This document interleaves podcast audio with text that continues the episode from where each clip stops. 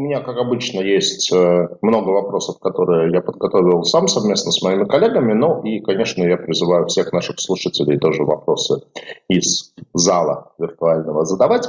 А, давайте немножко про а, структуру акционеров, бенефициаров. А, она достаточно прозрачна. В принципе, в, на Егрюле все раскрыто. Основным бенефициаром является Евгений Чернов, там почти 75%, есть у вас еще частный инвестор Дмитрий Зобнин, там порядка 7%, и одним из акционеров у вас является фонд развития интернет-инициатив, правда не напрямую, а через некую свою дочернюю структуру Free Invest, который фонд владеет совместно, если не ошибаюсь, с компанией Башинформсвязь, и ему принадлежит порядка 13, ну вот этой структуре принадлежит порядка 13% в э, PIM Solutions. Вот расскажите историю, э, ну, естественно, там, с точки зрения там, инвестора, оценивая перспективу ваших облигаций, конечно, там, инвестиции со стороны Free – это такой некий хороший маркер, то есть это ну, ну, довольно большой значимый плюсик.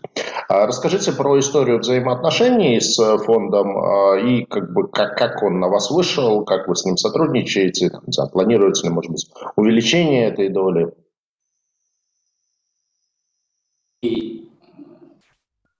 Да, Сергей, сейчас э, расскажу про нашу историю. Ну, то есть мы с 2013 года развивались самостоятельно. Ну, в основном это были инвесторы, которых мы самостоятельно привлекали, в основном в форме долга.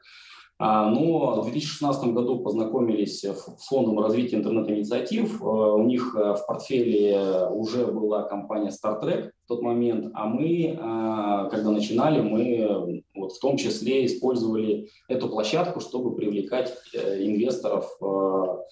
Они нам давали через эту площадку займы, мы на эти займы, соответственно, финансировали интернет-магазин.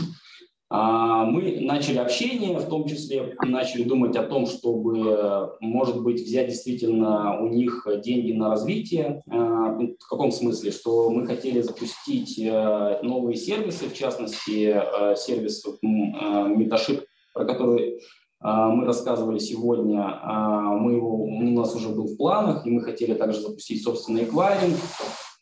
И вот как раз под это под запуск этих сервисов мы и договорились с Free, э, что они нас проинвестируют, а мы используем эти деньги на вот рост.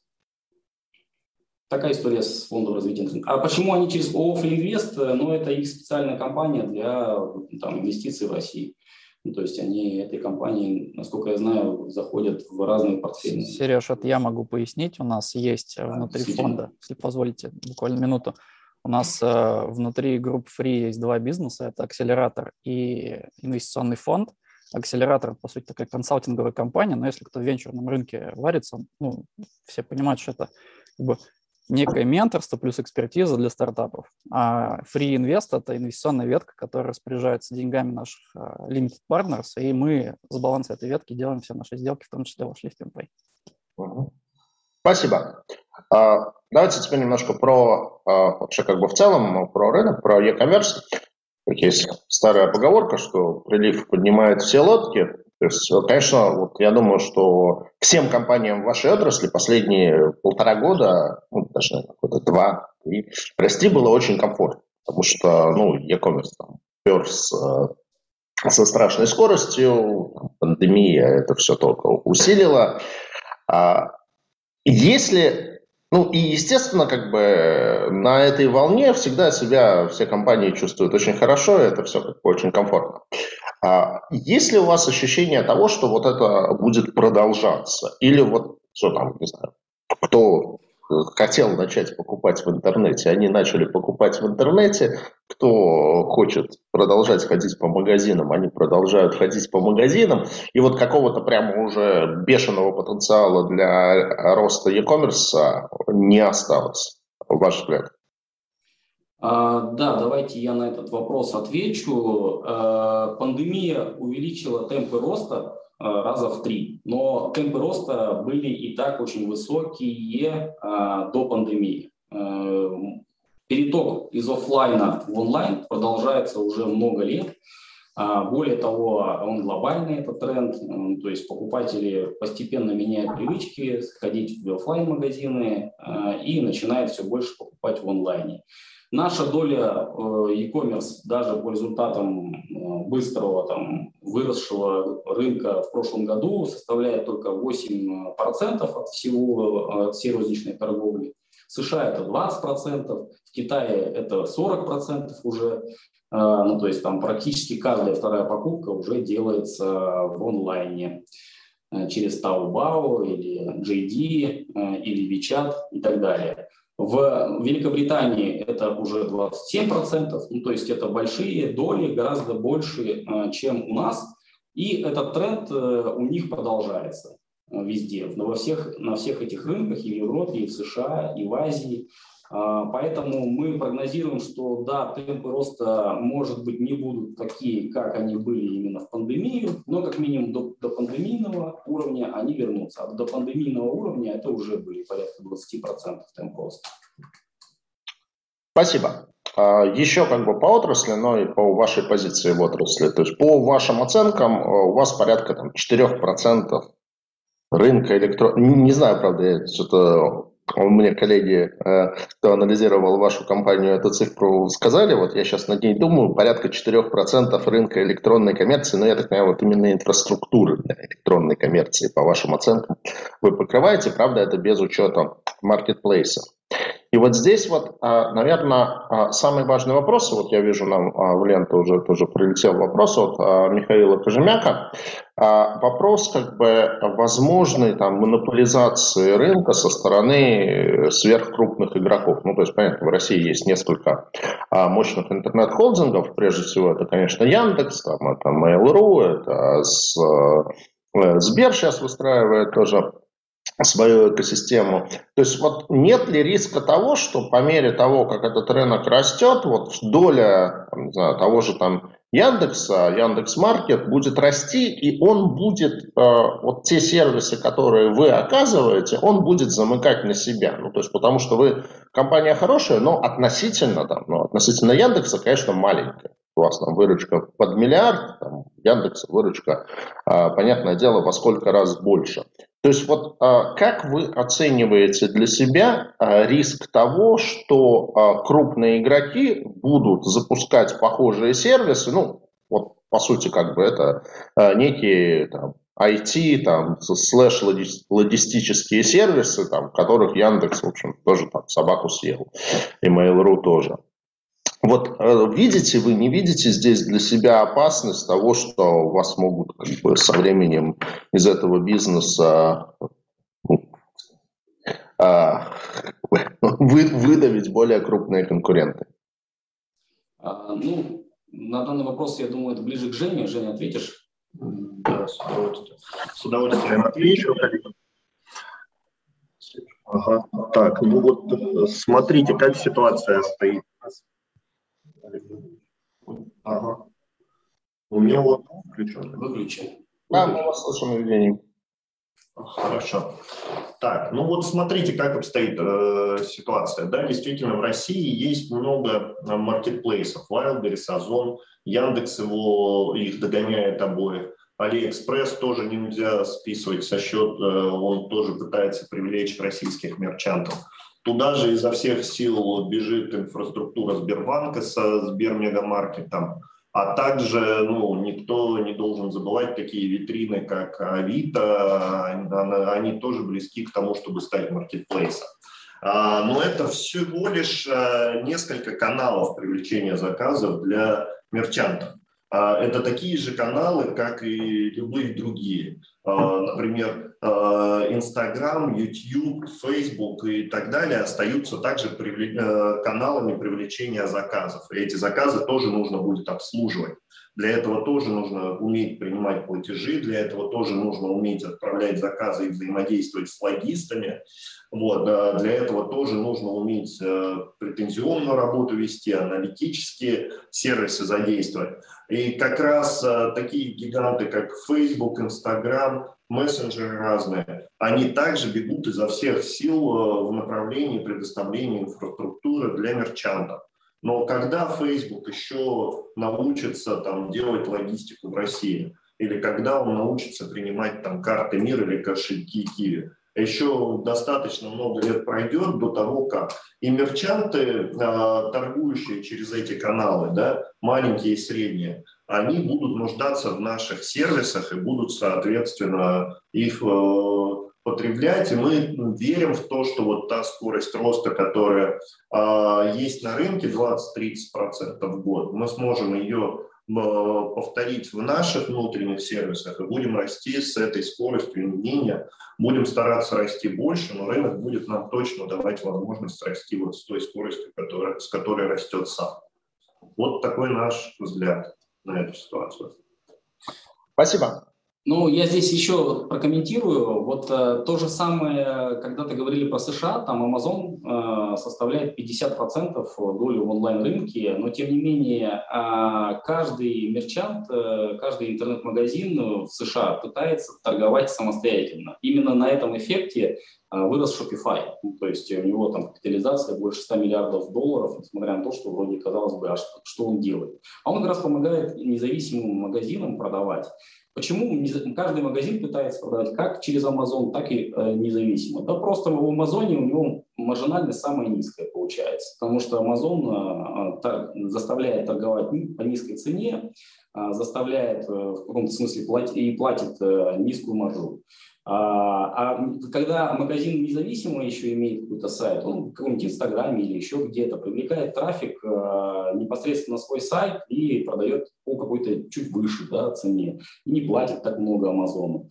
В итоге каждый магазин пытается как торговать на маркетплейсах, так и пытается все-таки жить в, на, в других каналах. В Инстаграме, в Фейсбуке, в соцсетях, вот сейчас в ТикТоке и так далее. Понятно, спасибо. А если говорить про вашу структуру выручки, вот вы приводили слайд в вашей презентации, там порядка 70% это логистические сервисы, примерно 10% это финансирование, и все остальное это порядка 20%. Вот этот микс, вы планируете, что он примерно таким же и будет оставаться, или он будет там меняться, ну, скажем, там, не знаю, доля финансовых услуг, она будет э, возрастать, доля там, каких-то новых услуг э, будет возрастать, или вот в целом в этом миксе вы примерно будете оставаться? А, да, я отвечу на этот вопрос. А, смотрите, в структуре издержек магазина а, доставка составляет порядка 10%, а вот услуги финансов порядка 1%. Ну, то есть вот такая примерно пропорция, что 10 к 1, она, ну, то есть это нормально. Поэтому мы и у себя ожидаем в структуре выручки, что ну, даже доля логистических сервисов еще подрастет. Вот. Но для нас логистические сервисы имеют ни, ниже маржинальность, при этом а, финансовые IT-сервисы мы обязательно их а, допродаем, да, то есть доподключаем, стараемся, чтобы пропорция а, этих сервисов была там, не один, а там 3-4 на интернет, на один магазин. Поэтому, да, мы планируем, чтобы пропорция оставалась примерно такой. А нет рисков того, что в плане финансовых сервисов вас будут э, зажимать там, ну, со стороны ЦБ, то есть что это такая квазибанковская деятельность, и ЦБ будет пытаться это тоже как-то регулировать, ну, как не знаю, условно говоря, там 10 лет назад в плане микрокредитования была там полная вольница, там процент по займу мог быть практически любым, сейчас уже вот уже совсем не любой, уже там все как бы а, и ограничения по ставкам процента, и по а, тем, как договора выглядят, в общем, как бы гайки подзакрутили, что не обязательно плохо на самом деле. Вот, то есть вот как смотрите на эти перспективы, есть ли здесь какие-то риски? Да, Саша, ответь, пожалуйста. А, коллеги, добрый день. А, вот отвечая на этот вопрос, а, хочу обратить внимание, что компания у нас зарегистрирована с 2013 года, и по сути от года в год у нас этот вопрос с той или иной регулярностью возникает. А ситуация с правовым регулированием в настоящий момент обстоит следующим образом, что прямых каких-либо запретов, ограничений на выдачу систематическую, в том числе займов, именно в сфере электронной коммерции, коммерческим организациям и предпринимателям действующее законодательство не содержит. Правило главы 42 э, Гражданского кодекса о договоре займа не ограничивает круг субъектов, которым могут уступать на стороне взаимодавца. не определяет источники финансирования такой деятельности, не вводит какие-то критерии для ее осуществления. А, та судебная практика, которой мы располагаем, она касается и общей юрисдикции, арбитражных судов, и она остается неизменной, начиная с 1993 года по текущую дату. Она структурирована таким образом, что этот подход поддерживается. То есть иной практики нет. Что касается регулирования а, микрофинансовой деятельности, да, она а, обладает определенной спецификой, там действительно есть запреты. Но они касаются в основном работы на рынке потребительского кредитования с физическими лицами. С физическими лицами мы, в принципе, не работаем. Вопрос э, у нас в чате, коллеги, прозвучал от Александра Серединина а, относительно того, какие планы у ЦБ а, в части регулирования этого рынка и не ожидаем ли мы каких-либо проблем с его стороны. А, ну, мы ну, еженедельно... этот вопрос я как бы вот вам сейчас и озвучил. Да. Мы еженедельно, во-первых, осуществляем мониторинг правовой ситуации, потому что для нас это имеет принципиальное значение, и мы не видим каких-то существенных изменений, которые бы эту ситуацию меняли. А что касается ЦБ, в любом случае мы видим, что он действует поступательно и открыто, да, в частности на своем официальном ресурсе, ресурсе с интернет. Он публикует информацию по банковскому сектору, по аналитике, по финансовым рынкам. И все те инициативы, которые проявляются, они, как правило, а, заявляются заранее, и, во-вторых, имеют определенный переходный период. В части нашей деятельности мы таких инициатив не видим. В основном ЦБ закручивает э, гайки на рынке потреб кредитования, о чем мы уже сказали, и в ряде других сегментов, к числу которых мы не. Поэтому ситуация пока вот такая. Спасибо. Ну, следим за тем, куда ветер дует э, со стороны ЦБ. А Коллеги, ну, мы, тем не менее, я еще вот добавлю, э, извините, Сергей, э, мы же понимаем, что если что-то будет, то это будет какие-то там, ну, заранее, да, озвученные меры, в том числе там требования по капиталу, поставкам и так далее. Мы к этому, ну, то есть готовы, тому, чтобы отреагировать на это. Более того, мы э, готовы в том, в том числе готовимся и строим партнерство с банками. Да? Ну, то есть вот э, в частности в прошлом году у нас э, началось партнерство с Абсолют Банк. Вот. Мы э, партнеримся таким образом, что они финансируют интернет-магазины, а мы сопровождаем портфель. А, ну, то есть э, в этом смысле, э, если вдруг э, регулирование какое-то наступит, мы, естественно, посмотрим, сколько это стоит с точки зрения административного расхода, да, вот там, например, отчетность дополнительная, еще что-то, какие-то требования, и взвесим, что для нас будет лучше, да, нести эти расходы самостоятельно и продолжать эту деятельность самостоятельно, либо, ну, партнериться вот с профессиональным рынком, банки те же самые. Ну, да, в этом плане надо понимать, что, в принципе, там, российский ЦБ, он по всем своим характеристикам, как регулятор, последние годы вполне, с позволения сказать, вменяемый, и все регулирование, которое а, осуществляется в разных сферах, будь то это там, фондовый рынок, те же МФО, оно, в общем, ну, как бы имеет свою логику, там, как бы, и все это анонсируется достаточно сильно заранее дабы дать возможность игрокам рынка подготовиться, поэтому каких-то немедленных рисков это вам, конечно, не создаст. Ну и как бы с учетом того, что финансирование это порядка 10% вашей выручки, то есть, наверное, даже если этот сектор через какое-то время от вас уйдет, наверное, это жизнеспособность компании, в принципе, под угрозу не поставит. А, если можно, кратенько, вы еще упомянули, что у вас есть такая CPA-платформа Cost per Action. Эм, чуть подробнее, что это такое, то есть, ну, это уже что-то из области рекламных терминов, там, а, cost per action. А, вот можно поподробнее, что это такое, что имеется в виду, и как вы это монетизируете? Да, давайте я отвечу, коллеги. А, это, да, действительно один из видов рекламы, когда мы ходим и бороздим разные сайты в интернете, мы сталкиваемся с баннерной рекламой или просмотром роликов, и после этого может возникнуть желание перейти на тот сайт, а, который в этом ролике или компании, а, которая в этом ролике рекламируется. Это и есть действие. Вот, собственно, такой а, тип рекламы мы помогаем нашим клиентам, крупным брендам обслуживать. А, до сих пор всегда эта реклама предоставлялась крупными агрегаторами и провайдерами.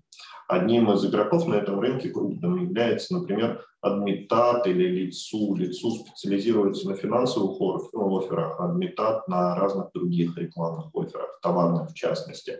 Но такие компании крупные, как NVIDIA, Leroy Merlin, владельцы бренда, хотят э, взаимодействовать с веб-мастерами и партнерами напрямую и предлагать эти оферы напрямую. Но для этого им нужна а, нужно программное обеспечение инфраструктура по взаимодействию с ними.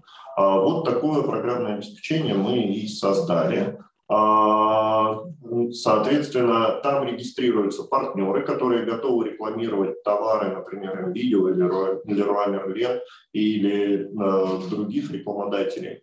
Они дальше принимают оферту, а, на сайте партнерской программы, а, соблюдая правила, а, обозначенные NVIDIA, например, они дальше размещают эту рекламу в своих, допустим, Инстаграм-аккаунтах, либо в каких-то блогах, либо в каких-то роликах. Вот.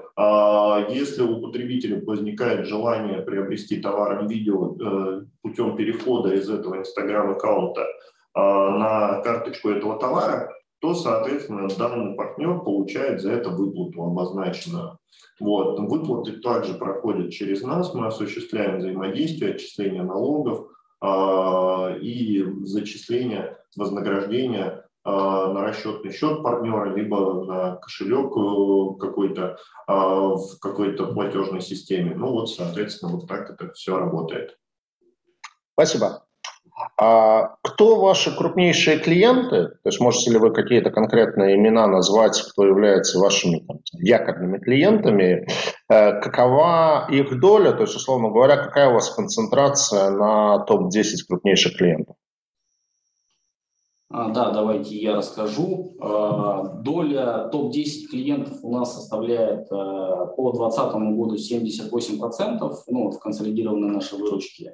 В целом на рынке онлайн-торговли концентрация тоже очень высокая. Ну, то есть доля там, топ-100 магазинов составляет 80% на рынке. Да? То есть это такая ситуация. В целом, поэтому да, мы повторяем рынок в нашей структуре выручки. Основные наши клиенты э, на, в, прошлом, в прошлом году крупнейшие, это э, есть логисты среди них, есть большие интернет-магазины.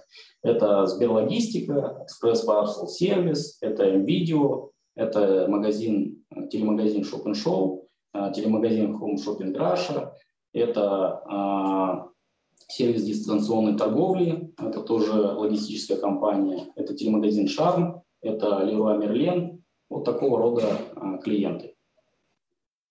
Спасибо. А, про клиентов спросили про конкурентов. Есть ли у вас прямые конкуренты? Есть ли у вас а, какие-то международные конкуренты? Ну вот да, про того, с кем вы конкурируете. Давайте, коллеги, я отвечу. да, мы на этом рынке сервисных компаний для а, мерчантов а, в электронной торговле, да, не единственные. А, в каждом конкретном сервисе мы действительно конкурируем с разными игроками. Например, в платежных сервисах есть такие игроки, как бывший Яндекс Деньги, сейчас Юмани, или другие платежные системы типа Cloud Payments и так далее. В логистических сервисах есть такие агрегаторы, как Яндекс Доставка, а, или, может быть, менее известные, но более сильные агрегаторы а, Beta Pro, а, сервис дистанционной торговли. Есть э, международные бренды, заходящие на наш рынок, такие как Цайняо, из Китая перешагнул уже границу. И вот-вот, наверное, в скором времени появится Метапак, тоже страна у нас большая, для логистов интересная. А, но вот по совокупности сервисов пока такого игрока нету, который бы а, в одном месте мог бы предоставить и платежные, и логистические, и финансовые услуги. Такого набора нету. А весь этот набор у нас тоже возник не просто спонтанно откуда-то. Он а, от потребностей тех клиентов, с которыми мы работаем, возник. И на основе знания о тех заказов, которые через нас проходят. Ежедневно через нас проходят знания 220-250 тысяч заказов разных э, клиентов, 40 э, с лишним тысяч клиентов. Вот э, они нам и позволяют сделать наиболее сильное сравнение между логистическими компаниями, оценку рисков, а, а также понимание, кто как за что платит в нашей стране. Вот. Поэтому ну, вот, то, что у нас уже есть, это база мерчантов, это база заказов, она делает нас, конечно же, гораздо более сильными на фоне любого из наших конкурентов. Мы не боимся состязаться и с самыми крупными платежными сервисами типа Яндекс Деньги, просто потому что концентрируемся именно на товарном якоме, не разбегаемся э, в прием платежей за все, что угодно, в, для всех кого угодно, а концентрируемся именно на специфике товарного якома, э, на знании о заказах, на знании о том, как конкретно мерчанты хотят принимать деньги и как конкретно покупатели хотят платить. А, а ровно также мы на знании об этих заказах концентрируемся и, и оцениваем риски. Мы подходим к оценке рисков не так, как в финансовой структуре или банке на основе финансовой отчетности, либо еще чего-то, а мы конкретно оцениваем, как Сережа ранее сказал, товары в пути. Мы знаем, что они едут, где они конкретно сейчас, какая доля из них э, с высокой вероятностью будет куплена, а какая нет, и сколько э, денег реально придет в будущем времени, в ближайшем, в магазин. Вот примерно так. Спасибо. Вопрос от одного из наших участников, э, Михаила Кожемяка. Такой довольно прямой вопрос. Если 70% доставки приходится на почту России, то какой смысл магазинам использовать ваш сервис, а не работать просто через почту? Давайте также я отвечу. Вот, э, э, Михаил, буквально, наверное, на той неделе вышла новость э, от Почты России, официальная по, на нескольких новостных ресурсах, в частности ТАСС, вот, о том, что Почта России как раз с нами договоры заключила о предоставлении своим мерчантам а, вот этого сервиса. Потому что, да, действительно, у клиентов Почты России, интернет-магазинов, а, больше, чем может быть у других, эта боль как раз и возникает, потому что Почта России до сих пор является единственным логистическим провайдером, а, доставляющим в самые отдаленные уголки. И там кассовый разрыв конкретно по этим заказам, ну, чаще всего больше, э, дольше, э, дольше всего и длится. А, просто из-за отдаленности. Ну, невозможно туда быстрее доставить. Вот. А, ну и, соответственно, мы с ближайшей вот недели начинаем предоставлять этот сервис для клиентов Почты России внутри личного кабинета отправка почта.ру на сайте Почты России. Появится кнопочка взаимодействия с нами на нашей инфраструктуре, разработанной за это время и опробованной на собственных э, шишках набиты. Вот, а теперь мы будем этот сервис предоставлять всем клиентам Почты России. Это одна из точек роста. да? А? Да, именно сервис финансирования, верно. Вот. А, соответственно, ну, одна из точек роста. Ну и, собственно, одна из причин, почему мы в облигации в том числе и пошли, чтобы вот этот проект с почтой, он будет расти, мы в него верим, а мы туда пойдем и с партнерами, а, типа Абсолют банка, но и, собственно, с помощью вот, инвесторов и размещения облигаций. Можно я добавлю еще? А, здесь важно отметить, что 70% это в, в лимитах да, у нас. В наших клиентах это в основном малый и средний а, бизнес. В целом в e-commerce доля почты России составляет а, порядка 30%, да, вот независимой логистики. И а, доля остальных курьерских служб очень сильно растет. Появляются очень вот специфические доставка день в день, например, да, то, что почта там ничего не делает. А, доставка в удобные, удобные там интернет, ой, магазины, да, вот, например, в пятерочку, там, а, вот, или чтобы прям там забрать, да, заказ, или пикпоинт развивается активно. Ну, то есть а, на самом деле э, рынок диверсифицируется и растет доля других служб доставки. Поэтому все-таки потребность у клиентов как в логистике есть, вот в подключении все больше и больше, помимо почты, да, кого-то, так и в финансовом сервисе получается. Спасибо. А, я читал, что вы в этом году открыли офис в Казахстане. То есть я так понимаю, что вы там тоже этот бизнес планируете запускать. А какие видите там перспективы? Ну и вообще там, кроме Казахстана, какие-то планы дальнейшей географической экспансии есть? Давайте я отвечу. В Казахстане действительно мы офис открыли. А, изо всех сил стараемся развернуть там ту же самую инфраструктуру, развить ее и, а, собственно, такие же сервисы предоставлять а, для российских мерчантов, выходящих на казахстанский рынок, и для казахстанских мерчантов тоже. Вот. А чуть медленнее реализуются планы, чем мы, может быть, хотели бы, просто потому что ну, ментальность на рынке Казахстана ну, вот такая, что Э, подписанный договор еще не означает, что мы начинаем работать. Давайте пусть вы прилетите, чай попьем вместе, только потом, может быть, запустимся.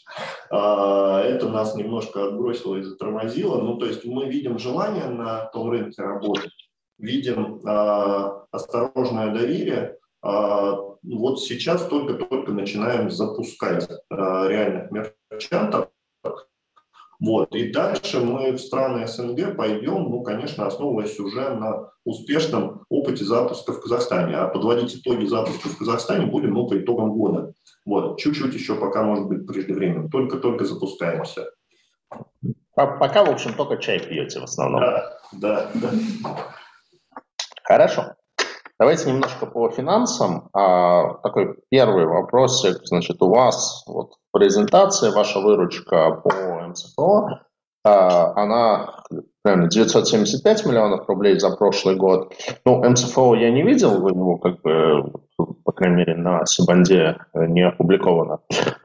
По РСГУ у вас получается 622 миллиона. То есть получается, что где-то треть компании, она консолиди... ну, выручка не на основном юрлице, а на каких-то других юрлицах. Можете вот про операционную структуру немножко рассказать?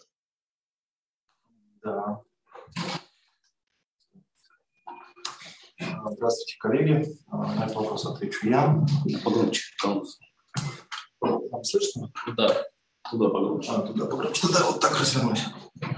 Да, здравствуйте, коллеги. А, да, вы все верно за, заметили. Мы а, в группу компании BIM Solution входит а, три дочерних компании. Материнская компания BIM, она на 100% владеет э, всеми дочерними компаниями, и в нее входит три. Э, и чуть больше трети выручки, ну, собственно, распределено на эти дочерние компании. Э, первое, с, две, с конца 2018 года Pay, там структурирована именно IT-команда по логистическим и финансовым сервисам. А вторая – это PIMPay касса, и в ней, собственно, структурирована а, команда, IT, именно IT-команда по платежному сервису Picasa. И третья а, компания – это PinPay Finance. Она занимается а, ЦПА-платформой, она ну, появилась но чуть позже, именно платформа. И в ней именно структурирована часть заемщиков по финансовым сервисам – по, через которых, ну, собственно, в рамках которых мы получаем финансирование а, банков. Да, потому что помимо портфеля банки просят и денежный поток по этим заемщикам. Таким образом у нас а, распределена группа. Вот. Спасибо.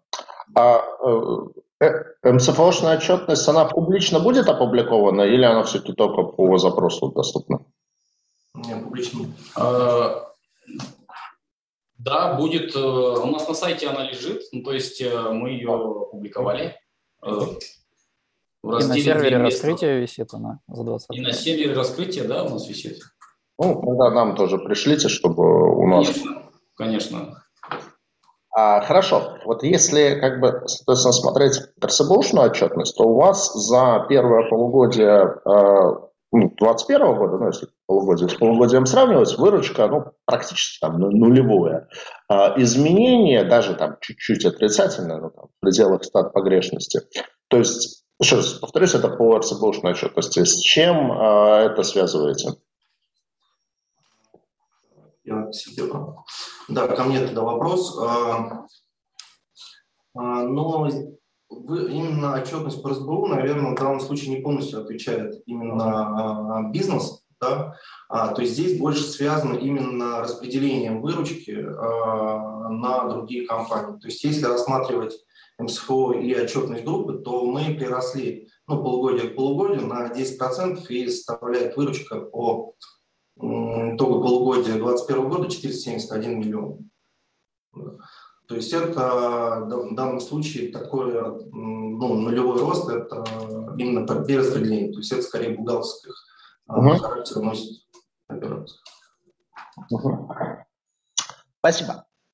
А, расскажите про а, текущую структуру заемного финансирования. То есть а, ну вот, эксперт РА в своем рейтинговом отчете он отмечает высокие риски рефинансирования, обусловленные структурой кредитного портфеля вашей компании, которая исторически использует средства частных инвесторов и юридических лиц. Ну, то есть я так понимаю, что вот текущее а, долговое финансирование это в основном то, что называется термином friends and family, то есть это какие-то там, ну, близкий круг там, друзей, знакомых, партнеров, а, основателей компании. А, используете ли вы банковское финансирование? Если да, то от каких банков? А, ну и вообще, как вы, в принципе, свой микс долгового финансирования в перспективе видите?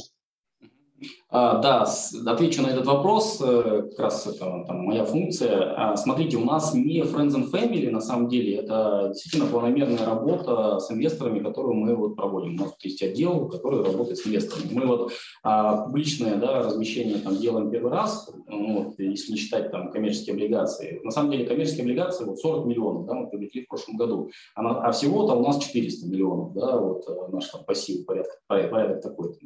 Вот. А, как они структурированы? Основная масса – это набор частных инвесторов. То есть есть там, разные family офисы, у них есть там деньги там, от э, своих бизнесов, э, достаточно крупные инвесторы. Они ищут э, возможности да, куда-то еще там диверсифицировать, диверсифицировать свои вложения. То есть они тоже вкладываются, в том числе и на публичные рынки, ну и ищут возможности где-то еще там зарабатывать. Вот. Мы с ними поддерживаем такие отношения, и это основная, ну, то есть в основном это вот частные инвесторы. Часть из них это, кстати, из отрасли e-commerce, просто там а, бизнесы, у которых есть остатки денежных средств, они тоже у нас их держат. А, Почему? Ну, то есть э, до сих пор э, исторически мы думали, что там на год это, наоборот, наша гибкость, да, то есть она позволяет взять там по одной ставке, а потом через год продлить по ниже ставке. То есть мы все время так и двигаемся всегда. Вот. Большинство наших инвесторов, это, они существуют больше двух лет, ну, то есть это давние, давние уже там, а, там несколько раз пролонгирования. Вот. И да, эксперт отметил, что, ну, то есть, э, тем не менее, по методологии это считается риском, мы это обязательно будем принимать внимание при заключении следующих договоров. То есть мы как, а, то есть, э, скорее всего, будем делать длиннее. А, ну, то есть мы приняли это в учет. Что касается вопроса про банк, сотрудничество с банками. Напрямую бан, э, банки не очень могут финансировать э, нас, поскольку у нас на балансе много э, выдач займов, да, ну, то есть для них это э, не то, что напрямую запрещено, но повышенный резерв, да, и для них это дорого получается, э, стоит. Вместо этого мы сотрудничаем по другой форме с банками, то есть вот как я писал с Абсолютбанком, да, мы, э, они финансируют э, наших клиентов интернет-магазины по, собственно, нашим бизнес-модели да, а мы э, обслуживаем этот э, долг. Ну, то есть мы обслуживаем э, выдачи с точки зрения ну, вот, э, непосредственно ресурс своего IT-ресурса и так далее. То есть. То есть, получается, вам не обязательно, собственно, быть э, напрямую кредитором интернет-магазина. По сути, кредитором может быть банк, а вы э, создаете инфраструктуру для этого, обслуживаете эту инфраструктуру, зарабатываете с этого, по сути, как бы комиссию. То есть вы не, э, тем самым зарабатываете не на процентах по финансированию, а на комиссии за организацию этого сервиса. Именно, правильно? именно, именно. Так мы и делаем вот сейчас. Угу. Ну, то есть какая-то часть портфеля у нас профинансирована таким образом. От банков напрямую. Понятно. А давайте еще раз про ваше ближайшее размещение. В принципе, вы про него рассказали. Я так понимаю, что ну, я в вопросах ориентировался на предварительный ориентир, и ориентир по купону вы подняли. Это, кстати, довольно хорошо, потому что если посмотреть, вот я не поленился перед нашим вебинаром, а, построил на Сабанде карту рынка по а, эмитентам с рейтингом там, ну, одну ночь вниз, одну ночь вверх, то есть ББ минус, ББ плюс, и там получается довольно большой выбор бумаг с доходностями в диапазоне там, от 12 до 13 процентов, но вот уже с доходностью ближе к 14 процентам там, при 13 купоне и ежеквартальной выплате, вы становитесь, ну, в принципе, так достаточно интересными.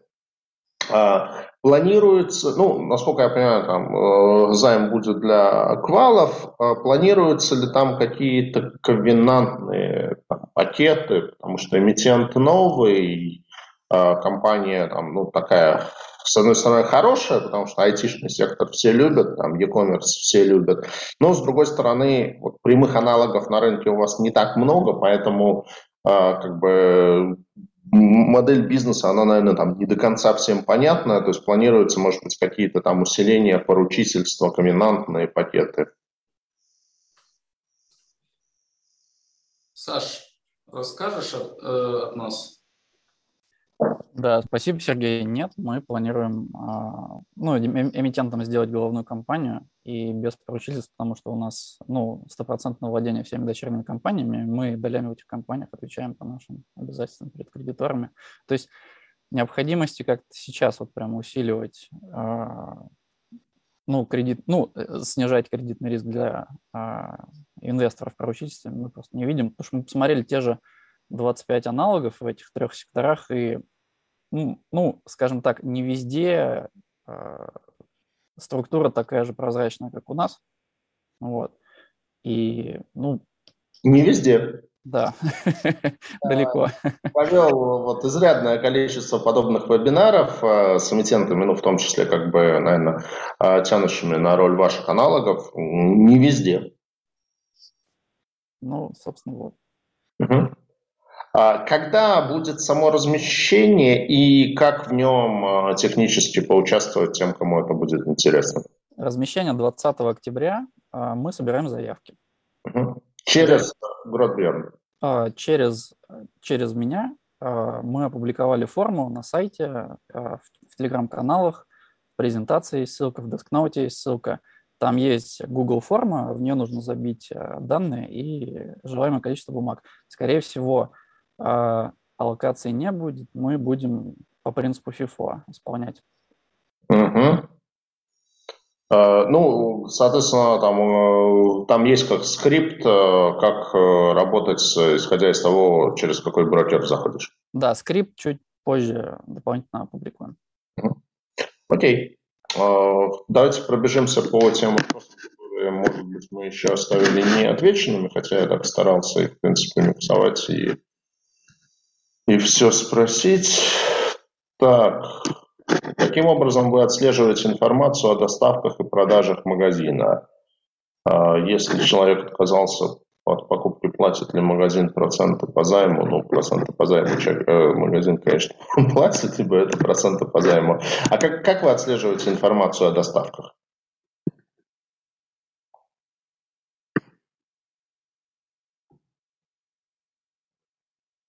Сергей, не слышно вас. Микрофон включите.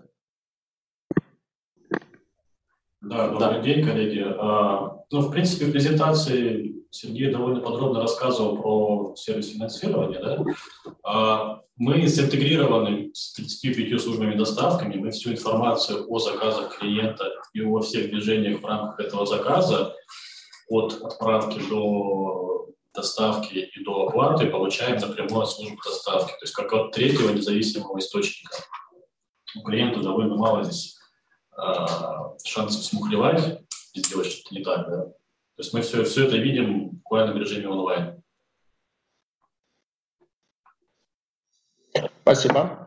А, так, ну про взаимодействие, ну, про конкуренцию с гигантами, там, Viber Сазон мы поговорили, про конкурентов поговорили, про деятельность, про регулирование ЦБ поговорили, так, про крупных клиентов поговорили. Ну, вот опять реплика про сокращение частных интернет-магазинов. Ну, в принципе, тоже мы обсудили. Про Почту России обсудили. Так, еще один вопрос вот, от нашего активного участника, участника Михаила Кожемяка. Попадает ли ваша практика выдачи займов под регулирование Росфинмониторинга под подозрительным операциям? Э, Михаил, по поводу вашего вопроса, попадает ли наша деятельность под регулирование 115 специального закона о противодействии сомнительным операциям, могу ответить следующее. Нет, не подпадает по двум причинам. Во-первых, все свои операции мы осуществляем под контролем кредитных организаций, где у нас открыты расчетные счета, через которые мы проводим соответствующие транзакции. Соответственно, все э, контрольные функции осуществляют именно сами банки в отношении как нас, так и наших клиентов, да, если у них возникают какие-то вопросы. Что касается прямого регулирования, то если мы обратимся к положениям статьи 5 закона о противодействии сомнительным доходам, то мы увидим, что перечень э, тех участников рынка, которые обязаны э, все эти требования соблюдать, да, соответственно, вставать на учет в Росфинмониторинг, сдавать отчетность, фиксировать и предоставлять информацию, он является закрытым, да, и там, соответственно, присутствует кредитная организация, ломбарды, пенсионные фонды и так далее. А такой организации, как наша, с учетом специфики нашей деятельности, ее там нет. Поэтому в этой ситуации мы в данный момент не подпадаем под регулирование. Но если ситуация изменится, а мы уже об этом а, ранее говорили, да, то мы, соответственно, меры будем необходимо принимать. А вообще, вот если еще раз вот про финансирование, то есть вот по каким там, принципам, ну, приходит к вам новый интернет-магазин и говорит, вот у нас есть заказы, есть разрыв, профинансируйте нас. По каким а, принципам а вы как бы говорите да, нет, то есть есть ли какой-то входной ценз, там, знаю, э, размер выручки, как бы как вы принимаете решение, как работать, ну и, может быть, еще раз, как вы ставите лимит на объем финансирования и чем, чем как бы это обеспечивается, по сути. Да, я отвечу.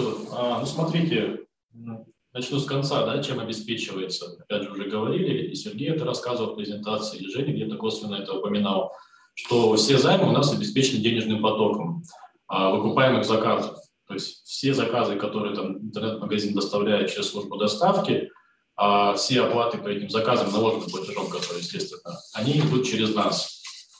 А, и, ну, и, соответственно, от обратного чтобы обеспечить там, финансирование интернет-магазина, для нас самое важное – это знать э, и видеть какую-то историю этого интернет-магазина. А историю его отправок, историю его выкупов э, и так далее. И на основе этого скоринговая модель, в принципе, рассчитывает ему лимит, который как раз, ну, лимит – это, по сути, есть наш прогноз денег, того денежного потока, который мы точно гарантированно получим. А, этот э, расчет строится там на многих показателях, там на истории в несколько месяцев – есть какие-то там антифрод правила, которые там, там по определенным алгоритмам решают, какой заказ принимать в обеспечении, какой не принимать и так далее.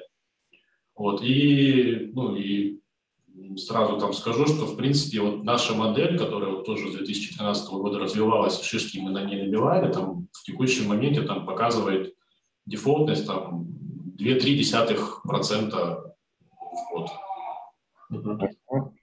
Здесь я, может быть, тоже еще добавлю. Это вот, ну, на моменте, когда мы э, с мерчантом начинаем работать, э, все мерчанты, ну, для нас в той или иной степени одинаковые, мы смотрим на них с точки зрения истории э, их заказов и того, с какой службой они работают и с каким банком.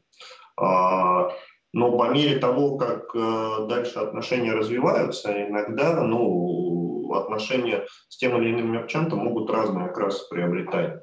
А мерчанты бывают э, разные, в частности, торгующие контрафактом, либо еще какими-то э, не очень понятными товарами. Вот. В этом случае ну, мы, соответственно, финансирование прекращаем, и отношения с такими мерчантами ну, быстро завязываем.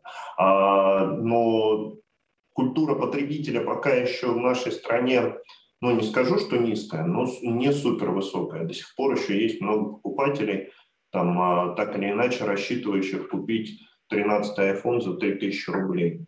Вот. И недобросовестная реклама, ведущая ну, к такому заказу, она вот, ну, потом дальше, понятно, превращается вся эта история в то, что а что мне за iPhone доставили, это не iPhone, это там радиоприемник, и так далее. А смешно, с одной стороны, с другой стороны, плохо, что таких заказов, ну, все-таки много. В общем, а, числе даже на нашу долю вот выпадает а, пусть всего 0,1% от общего числа заказов, но в количестве обиженных граждан это бывает там порой а, десятки людей в месяц. И тогда, ну вот, соответственно, подобного рода мерчантов мы быстро отключаем, чтобы ну, как можно меньше было среди наших клиентов тех, кто недобросовестно работает. Вот. Но порой это попадается. А, вот примерно такой ценз еще есть. Ценз на работу с недобросовестными мерчантами. Спасибо. Меня тут знакомые уже спрашивают в WhatsApp. Э, тикет минимальный на э, первичке будет 1,4 миллиона или будет 1000 рублей? Саша. Прошу прощения. А, тикет на первичке 1,4 миллиона или, или 1000 рублей? 1000 рублей. Хорошо. Народный. Для квалов, но народный. Понятно. Да. Вот. Ну, это хорошо. Ну что ж, э, я вроде все вопросы, которые у меня были, исчерпал. Э, традиционно желаю удачи в размещении. Сейчас буду решать, участвовать самому или нет. А, ну, Присылайте заявку. Да, думаю, что все, все получится. Ну и желаю вам активного развития, дальнейшего выхода на облигационный рынок и буду рад дальнейшим встречам в онлайне и в офлайне. Да, Сергей, спасибо Сергей. вам большое. Спасибо. Да, спасибо, спасибо, всего доброго. Всем до свидания. Всем коллеги, до свидания. Слушатели, до свидания.